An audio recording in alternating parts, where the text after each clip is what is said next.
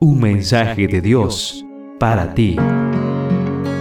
Recibimos mensajes y notificaciones todo el tiempo, a cada instante. ¿Estás listo para recibir el mensaje de Dios para ti? San Juan capítulo 16, verso 24 dice, Hasta ahora, ustedes no han pedido nada en mi nombre. Pidan y recibirán, para que su alegría sea completa compartimos la reflexión titulada Un milagro para mí. Natalie apenas tenía 8 años, pero ya entendía la importancia de la oración. Uno de los momentos más tristes de su niñez fue cuando le salió un forúnculo en su espaldita. Los dolores eran intensos, casi no podía estar sentada, tampoco parada y mucho menos acostada.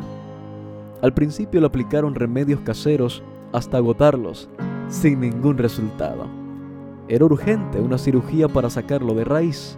Sentía pánico, aunque fingía que todo estaba normal. Una mañana, durante el culto, el predicador habló de la importancia de orar. Aquella mañana tomó la decisión de evitar la cirugía. Decidió pedírselo a Cristo de manera persistente se acercó a una ventana desde donde podía ver el cielo y comenzó a orar. Le expresó el sufrimiento que había soportado con ese forúnculo en su espalda. Le dijo que sentía pánico por el dolor que le produciría el procedimiento quirúrgico.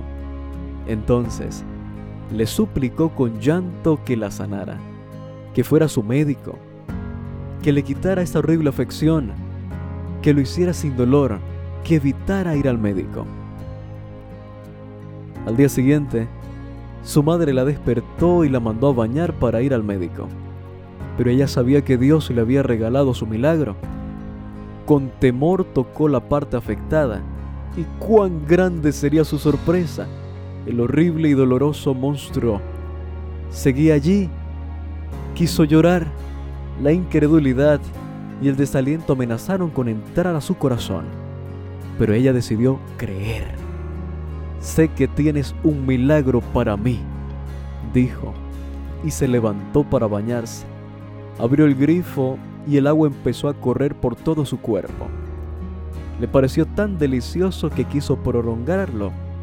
Entonces su mami vino donde estaba para advertirle que era tarde.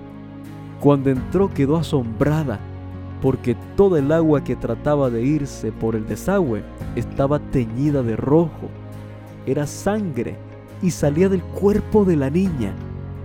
Cuando Natalie vio la cara de susto de su mamá, comenzó a llorar, pensando que algo malo estaba ocurriendo. Entonces se percató de que sus pies estaban metidos en un charco de sangre. Su mamá la revisó de pies a cabeza y supo lo que había pasado.